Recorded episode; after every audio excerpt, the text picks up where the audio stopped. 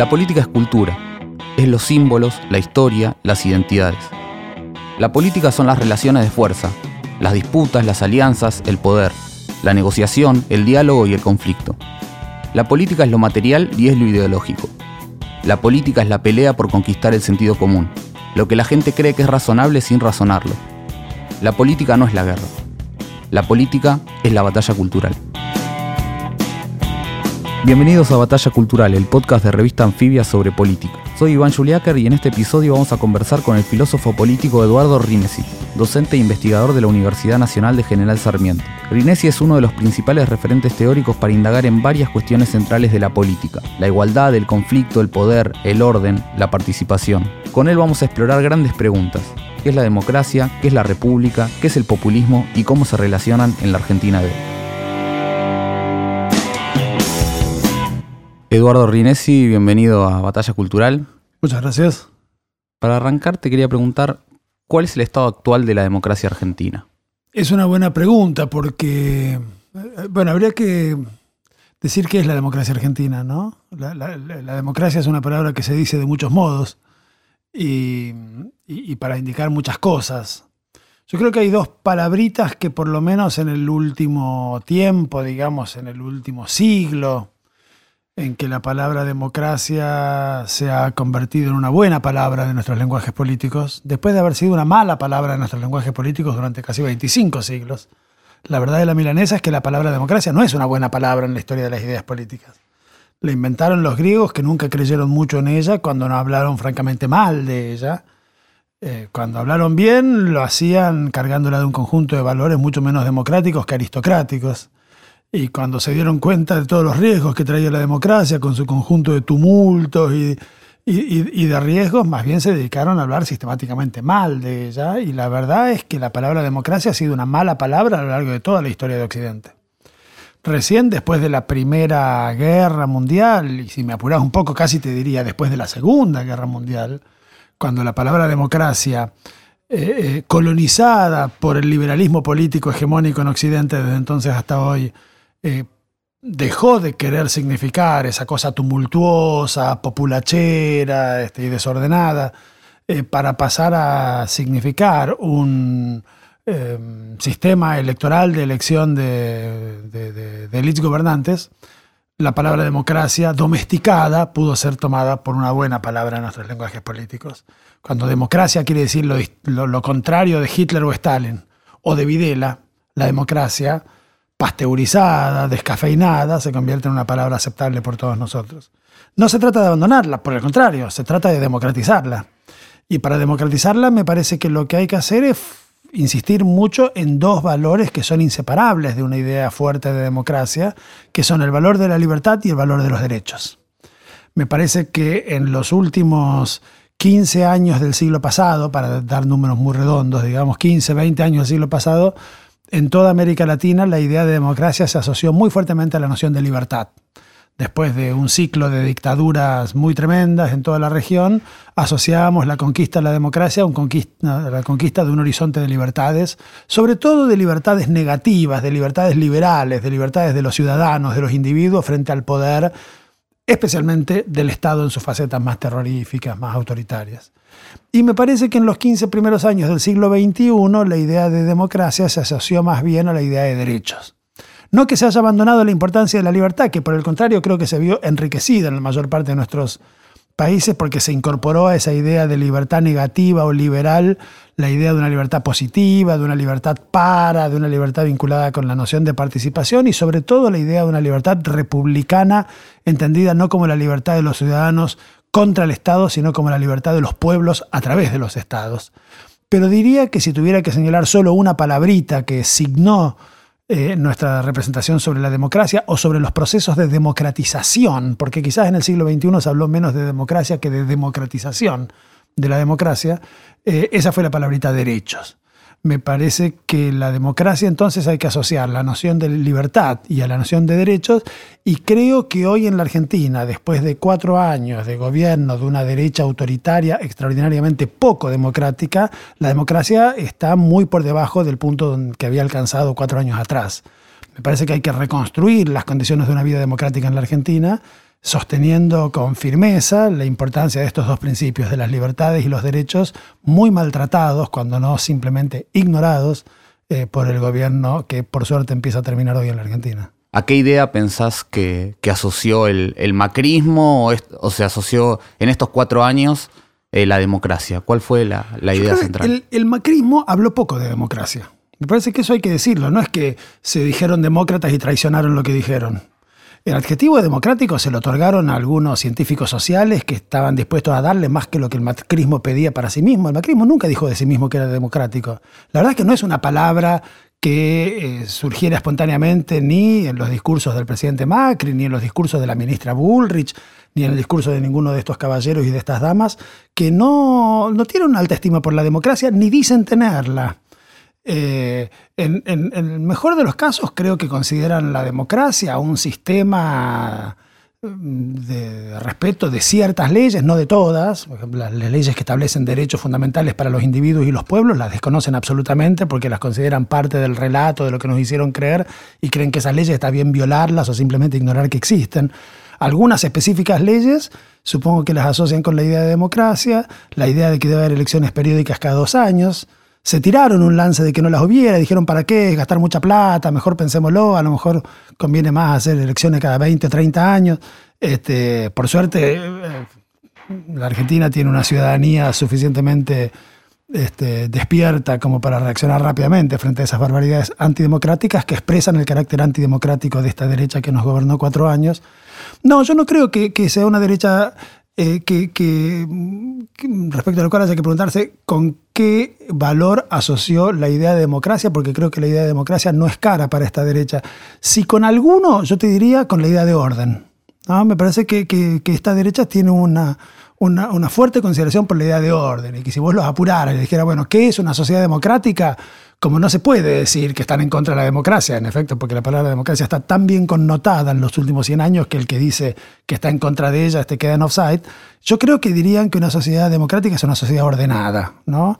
Y por eso hicieron protocolos antidisturbios y por eso te recomiendan tirar a matar a los, policías ante cualquier niño que corra de espaldas, porque creo que lo que más valoran es la idea de, de, de orden, ¿no? ¿Y cómo se lleva con el orden la, sociedad argentina? Con esa idea de orden. Yo creo que toda sociedad tiene una. Toda sociedad tiene una vocación eh, por el orden. No, no me parece que, sea el programa de ninguna sociedad, y te diría ni siquiera de ningún grupo político de ninguna sociedad, el programa de una sociedad desordenada. Mm, lo que me parece es que hay que preguntarse qué tan capaces somos de construir órdenes que toleren eh, formas amplias de participación popular, de intervención de los ciudadanos en los asuntos públicos. Em, yo creo que cuando, y, a ver, te diría, para pensar la experiencia política más interesante en términos democráticos de, de los últimos lustros del siglo pasado, el alfonsinismo y para pensar la experiencia política más interesante en términos democráticos de los primeros lustros de este siglo, el kirchnerismo, ambos fueron teorías del orden, no del desorden. Eh, el gran libro, digo, para, para, recordar aquí un libro a esta altura ya clásico de uno de los grandes teóricos del alfonsinismo de los años 80 del siglo pasado, Juan Carlos Portantiero, se llamaba La construcción de un orden. Y la tarea era cómo se construye un orden democrático por oposición al orden autoritario que había que dejar atrás. Y cada vez que abre la boca en los últimos meses de Cristina Fernández de Kirchner es para decir que estos tipos nos desordenaron la vida y que ella quiere ordenárnosla de nuevo, no desordenárnosla. La, la, dicotomía no es orden o desorden, ahí estamos todos de acuerdo en el orden. La dicotomía es qué tipo de orden, ¿no? Si, si, si, un orden hecho de injusticia, o un orden hecho de justicia, si un orden hecho de autoritarismo o un orden hecho de participación. Esa me parece que es la cuestión. También en la disputa por los significados uno podría hablar del orden, pero también podría hablar de la república, ¿no? Que ese sí pareciera haber sido un, concepto o, una palabra movilizada bastante por, por el macrismo. ¿Es republicano este gobierno? Eh, no, a menos que entendamos la idea de república en un sentido sumamente estrecho. Es, sumamente restrictivo. La, palabra república es una antiquísima palabra de los lenguajes políticos, viene como es notorio del latín y quiere decir exactamente cosa pública. La cosa pública es el bien común, es el bienestar general, es el patrimonio colectivo. Eh, eh, estos tipos han destruido el, bienestar general, este, han destruido el, bien común, o más exactamente, han gobernado en favor de intereses bien particulares y antagónicos con el bien común. Eh, y se han dedicado este, a, lesionar el patrimonio colectivo todo lo que han podido. Eh, solo en un sentido muy caprichoso se puede decir que tienen algo de republicano. por, supuesto, si hace un rato decíamos que la palabra democracia se dice en muchos sentidos, eh, posiblemente pocas palabras se digan en tantos sentidos diferentes o se hayan dicho en tantos sentidos diferentes a lo largo de la historia de las ideas como la palabra república. Exactamente, porque república es la cosa pública, es casi sinónimo de la existencia de la vida social, la existencia de los hombres viviendo juntos. Entonces la palabra república quiere decir las cosas más diversas se ha dicho desde muy antiguo, se ha dicho para decir cosas muy diferentes. Cuando uno ve los documentos de la España monárquica, de los Borbones, se dice la República Monárquica Española y nadie tiene problema en decir República Monárquica, cosa que a nosotros hoy nos resulta un poco inconsistente, porque decimos, no, pará, o república o monarquía, ¿no? Y cuando decimos la República Popular China, no andamos preguntándonos mucho qué tan republicana es la República Popular China o la República de no sé dónde, ¿no? Eh, eh, eh, quizás lo que uno podría decir es que la palabra república siempre tiene un sentido más amplio para definir la cosa pública en general, y en ese sentido te diría república es casi casi sinónimo de país, y un sentido mucho más limitado, mucho más restringido, que la palabra república funciona no como sustantivo, sino como adjetivo, digamos, para designar cierto tipo, cierto tipo específico de gobiernos de esos países. Y, allí empieza una larguísima discusión. ¿Cuáles son las características que debe tener un tipo de gobierno para ser calificado como republicano? ¿no? Eh, puesto que esa discusión es infinita y nos llevaría varios programas de la extensión de este, eh, eh, llevarla adelante con algún rigor, lo que me parece que por lo menos muy introductoriamente podría decirse es que hay dos grandes tradiciones para responder esta pregunta. Una es una tradición que uno podría llamar minoritarista, si uno quiere ponerle un adjetivo muy moderno, que sirve para pensar cierto republicanismo de los siglos XIX y XX, pero definitivamente no otros más antiguos, uno podría decir liberal, ¿no? Eh, hay un republicanismo que es perfectamente consistente con el liberalismo político post-revolución francesa, digamos. Eh, y hay otro tipo de republicanismo que uno puede llamar popular, ¿no? O mayoritarista, que tiene encarnaciones muy interesantes. El pensamiento antiguo, yo qué sé, en Atenas o en Roma, en el pensamiento renacentista, en, Florencia, ¿no? Ahí son muy interesantes las páginas de Maquiavelo, que distingue la República Veneciana, que es toda prolijita, gobernada por una aristocracia, por leyes sabias y por un conjunto de magistrados que saben interpretarlas sin dejarse llevar por sus pasiones y patatín patatán, ¿no? la República serena, como decían en el Renacimiento italiano de Venecia, versus la República tumultuosa, como dice Maquiavelo, desordenada, conflictiva, pero donde el bajo pueblo tiene una intervención en los asuntos públicos de Florencia. Eh, si uno pudiera tomarse en serio esa distinción entre dos tipos de república, una más minoritarista, tendencialmente liberal, digamos, y una más mayoritarista, eh, uno diría que puede atribuirle a, este gobierno de derecha que tenemos el rótulo de republicano para decir que hay allí una república en el sentido de una oposición a cualquier forma de participación popular en los asuntos públicos y de fuerte desprecio por el sujeto popular y podría reivindicar frente a esa idea de república minoritarista o liberal la idea de una república más mayoritarista, más democrática, que en general tiende a estigmatizarse entre nosotros con el nombre de populismo, que es otro nombre para el republicanismo popular en la Argentina. Nos quieren hacer creer que hay, una, que, hay que decidir entre si somos republicanos y somos populistas. Y, ¿Pueden venir las dos juntas? Por supuesto que pueden venir las dos juntas. Yo mm, digo con mucha convicción que el populismo es el nombre del republicanismo popular en América Latina. El, populismo es, es, extraordinariamente republicano. ¿Por qué? Porque, porque de eso se trata la República, de, la, de la, defensa de la cosa pública, de la eh, defensa de la ley, de la defensa de las instituciones. Eh, comparemos la, en la historia política latinoamericana lo que han hecho con la ley, con las instituciones, con el patrimonio colectivo, con el bien público, con la felicidad del pueblo, los gobiernos que se han llamado a sí mismos republicanos para ocultar que eran este, absolutamente despreciativos de las mayorías, con los gobiernos que han sido estigmatizados como populistas, que han sido los verdaderos republicanos en nuestra historia. Yo creo que el populismo es el nombre de una cierta tradición republicana que no hay que confundir con un conjunto de buenos modales en la mesa, sino con una preocupación por sostener un espacio público activo, deliberativo, participativo, en favor del bien común de la mayoría de la población. Claro, hay una cosa que, apareció fuertemente en esta campaña electoral es que la disputa era entre república y autoritarismo, colocando el autoritarismo del lado, en este caso, de lo que podríamos llamar de alguna manera más cercano al, populismo, ¿no? Sí. Sin demasiado éxito quizás, o quizás con cierto éxito en algún sector social. Sí, a mí me parece que es evidente que eso es este, ideología pura, ¿no? Me parece que hay en efecto una ideología que pone del lado del, pueblo y de los líderes democráticos del pueblo eh, la sospecha siempre de autoritarismo y que supone que cuanto más lejano a ese temible fantasma es un gobierno, más cerca estamos del respeto de la ley. Sin embargo, no han sido los gobiernos populistas los que han invitado a tomar el té a los policías que matan gente violando la ley, no han sido los gobiernos populistas los que celebran la comisión de delitos gravísimos contra la vida por parte de las fuerzas de la seguridad.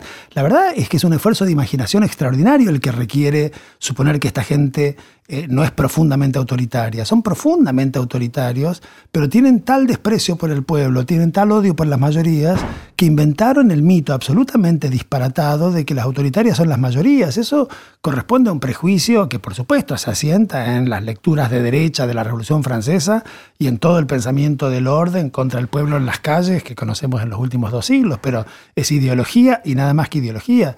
En la Argentina no hay ninguna duda de que los gobiernos populares, democráticos, este, eh, republicanos populares, digamos, son este, eh, son, respetuosos de la ley, respetuosos de las instituciones, son los que han sostenido las instituciones, son los que han producido leyes que incorporaron más libertades y más derechos a la vida colectiva, y que los gobiernos que se dicen a sí mismos republicanos y son liberales nada más, eh, eh, y, liberales te diría en, el sentido más, más, menos interesante de la palabra, ¿no?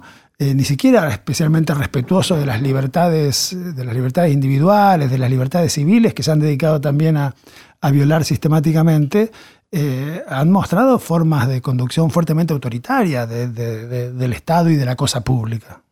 Te cambio de tema y te llevo a un tema que, que venís trabajando hace mucho, que es que la política supone ciertos conflictos irreductibles.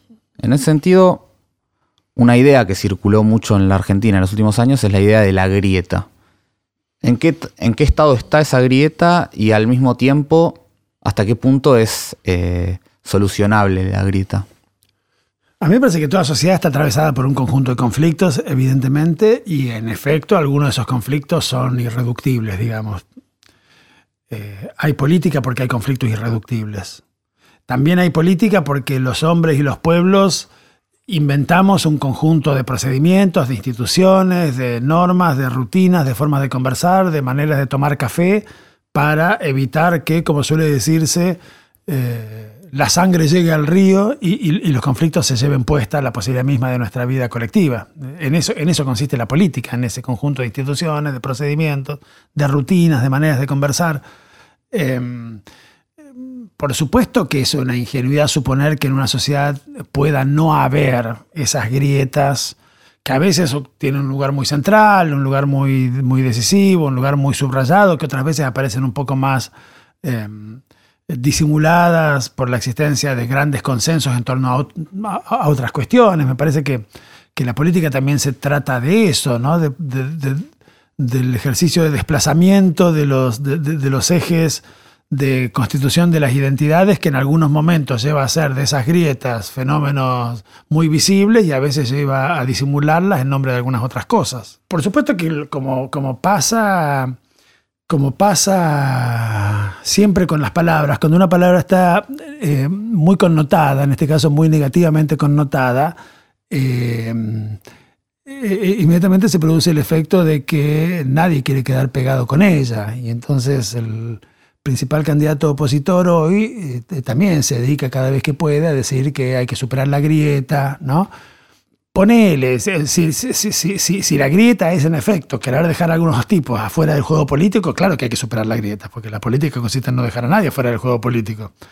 Eso no, nos evita que va a seguir habiendo una y varias grietas posiblemente en la vida social, que no son el problema que tiene la vida social, sino que por el contrario constituyen su riqueza. Hay política porque hay grietas y porque los hombres nos, nos esforzamos por volver a esas, esas grietas este, creadoras de nuevas posibilidades, creadoras de nuevas instituciones, creadoras de nuevas leyes. A, mí me parece que, que hoy hay, a ver, si yo tuviera que decir eh, suponete que yo fuera una especie de astronauta que puede mirar desde arriba la Argentina y ver qué pasa con, la grieta más visible, yo lo que diría es que ha habido un desplazamiento de la grieta. Me parece que si hace un tiempo había una grieta que dejaba de un lado un montón de gente y del otro lado también un montón de gente a los que los primeros decían que eh, eran impresentables, feos, sucios y malos y antidemocráticos, eh, lo cual era raro porque era una grieta que partía al medio del país y una parte del país decía que la otra parte eh, no tenía derecho a jugar. Me parece que hoy han pasado dos cosas. Primero, la grieta se ha corrido mucho y un montón de los que hasta no hace mucho tiempo decían que los kirchneristas eran impresentables, feos, sucios y malos, han aceptado formar parte de una unidad mucho más amplia este, que incluye al kirchnerismo en una posición que me parece a mí que no es hegemónica ni dominante, sino eh, eh, eh, relativa, digamos, y, ha quedado medio solo del otro lado de la grieta un grupo político muy específico en franca decadencia, a quienes los que están del lado más importante o cuantitativamente más significativo de la población argentina hoy, no se les ocurre decirle que se tomen un cohete a la luna, ni les prometen mandarlo a Ezeiza, ni les dicen que hagan acto de contrición. Le dicen simplemente le vamos a ganar democráticamente unas elecciones, este, organízanse mejor para la próxima, eh, me parece que este es un modo más democrático, digamos, de pensar la grieta que el, que el otro, ¿no? Y con la palabra política estos años y el debate público, ¿qué pensás que pasó? El grupo que nos gobernó durante estos últimos años es un grupo que tiene un fuerte desprecio por la vida política, por la actividad política, por la propia palabra política, que en general siempre condenó. Es un grupo mm, que viene de otro mundo, de otro sistema de valores, de otras representaciones es un, grupo que viene del mundo empresarial y que tiene una lógica empresarial. Lógica empresarial desde la cual se pensaron las instituciones públicas también, se pensó la vida política, eh, en términos muy poco políticos, digamos. Eh, y eso es un problema. Yo, creo que en general nos gobernó un, un, grupo que tenía una escasa consideración por la política. Por supuesto, dentro de ese grupo uno puede distinguir, como suele hacerse, a los políticos de los que no son políticos, decir, bueno, este era político. Por supuesto, estaban los más rosqueros, estaban los más dialoguistas, pero quiere decir que en general tendió a primar una racionalidad extraña al mundo de la política. Y, y, sobre todo tendió a primar la idea de que la política es una actividad más bien artificial que se propone modificar inadecuadamente eh, el modo en que funciona de acuerdo a leyes profundas de la historia o más bien de la naturaleza el mundo. ¿no? Cuando la gobernadora de la provincia de Buenos Aires, eh, a los postres de una cena en el Rotary Club, dice que todos los que estamos acá sabemos que los que nacen en la pobreza no llegan a la universidad en la Argentina, lo que está diciendo es, así son las cosas, todos los que estamos acá lo sabemos, como si se tratara de un problema de conocimiento, como si la gobernadora ganara su salario para trabajar de socióloga empirista que nos dice cómo funciona el mundo y no para trabajar de política que tiene que hacer política para que el mundo funcione diferente. Sobre todo si hay una ley de la nación a la que pertenece la provincia que ella gobierna que dice expresamente, y eso obliga a los gobiernos, que la educación en todos sus niveles es un derecho humano universal en la Argentina. Entonces no ha lugar a que alguien diga, todos los que estamos acá sabemos cómo son las cosas, los pobres de hecho no van a la universidad. Bueno, eso revela un desprecio por la política o una ajenidad del mundo de la política, ¿no? Cómo son las cosas, la división entre ricos y pobres, etcétera, forma parte del mundo de la naturaleza. Y los pobres no llegan este, a la universidad, así como los coleópteros tienen alas, ¿no? y el agua hierve este, a 100 grados. Eh, bueno, contra esa naturalización de las cosas, los hombres inventamos hace varios milenios la política, que es la actividad para cambiar el mundo. ¿no? A estos tipos no se les ocurre cambiar el mundo porque el mundo, del modo en que funciona, es decir, un modo injusto, les viene más o menos bien a ellos que forman parte de las clases que eh, dominan este mundo injusto. Por supuesto, el hecho de que no desplieguen políticas públicas activas para hacer que el mundo funcione con menos injusticia, no quiere decir que no hagan política, porque es hacer política también desmantelar el conjunto de políticas eh, que en años anteriores se habían, se habían este, podido elaborar para hacer el mundo un poco menos miserable. Bueno, Eduardo, para cerrar, siempre le pedimos a los entrevistados que traigan alguna frase para pensar la política y vos me sugeriste esta de Claude Lefort que dice, la política tiene dos principios constitutivos, el conflicto y el poder. ¿Por qué elegiste esta frase? Es en una conferencia sobre mm, la historia de la Revolución Francesa de Michelet, ¿no? la gran historia romántica escrita en mitad del 19 eh, sobre la Revolución de 1789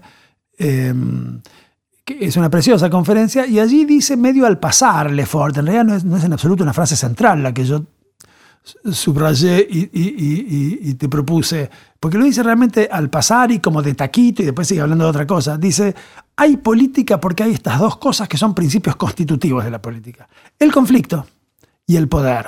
Si no hubiera conflicto, si no hubiera diferencia de intereses, si no hubiera diferencias de perspectivas, si no hubiera diferencias de principios morales, si no hubiera grieta, digámoslo, volviendo sobre el tema de la pregunta anterior, no habría política. Habría administración, habría orden, habría algo así como un mecanismo de relojería que podría funcionar un poco mejor o un poco peor, pero hay política porque los hombres y los pueblos estamos atravesados por intereses, valores, principios, morales, contradictorias, y tenemos que construir los mecanismos para procesar esas diferencias. Porque si no construimos esos mecanismos se va todo al tacho. Eso es lo que aparece cuando los hombres no somos capaces de construir eficazmente política. Y entonces tenemos o guerra o tragedia. ¿no? Eh, los griegos inventaron las tres cosas. Los griegos que pensaron mucho en conflicto inventaron la gran teoría de la guerra y la gran historia de la guerra estoy releyendo y es extraordinaria y la uso siempre para comenzar los cursos de teoría política en la universidad, la historia de la guerra del Peloponeso de Tucídides, que es extraordinaria y donde hay una verdadera teoría de la guerra, además de una historia de la guerra, incluyendo una teoría extraordinaria sobre las causas de la guerra en la que se inspiró mucho, aunque no lo dice en ningún lugar, pero se inspiró mucho el, viejo y querido Thomas Hobbes, ¿no? cuando en el capítulo 13 del Leviatán se pregunta por las causas de la guerra de los hombres entre sí y toma como inspiración la causa de la guerra de los pueblos entre sí que da Tucídides en la historia de la guerra del Peloponeso, los griegos inventaron la tragedia para pensar qué pasa cuando esos conflictos, que como vos decías hace un rato, son irreductibles, no encuentran capacidades de procesamiento adecuado por parte de los hombres, y pensaron la política como el arte, las mañas, la astucia para poder lidiar con esos conflictos, si es posible superarlos, si es posible eh, armonizarlos, y si no es posible, por lo menos poder permanecer siempre un pasito más acá de ellos para no caernos en el precipicio. ¿No? Por eso el otro principio constitutivo de la política es el poder, porque lo que es necesario para eso es el poder. Si en una sociedad hubiera conflicto, pero solo hubiera conflicto, y no hubiera uno que puede dar un puñetazo sobre la mesa y decir, viejo, a partir de ahora me obedecen todos a mí, porque si no esto es un quilombo y nos morimos todos, ¿no? Esto, es lo que vio bien Hobbes en el siglo XVII, entonces no habría, no habría política, ni habría sociedad, ni habría nada, nos mataríamos todos, el paraíso ideal del, del serial killer, ¿no? No hay serial killer porque hay uno que dice, viejo, si empezás a matar a todos te meto en cana, ¿no? Entonces, hay política porque hay conflicto y hay política porque hay poder. El conflicto y el poder son como los bordes constitutivos de la política, como los principios que hacen que las relaciones entre los hombres se organizan según esa, esa forma a la que le damos ese nombre tan antiguo. Eduardo Rinesi, muchas gracias por venir a Batalla Cultural. Un placer, che, muchas gracias. Puedes escuchar todos los episodios de Batalla Cultural y de los podcasts de Anfibia en Spotify, Apple Podcasts y en tu aplicación preferida. Soy Iván Juliáquer y esto fue Batalla Cultural.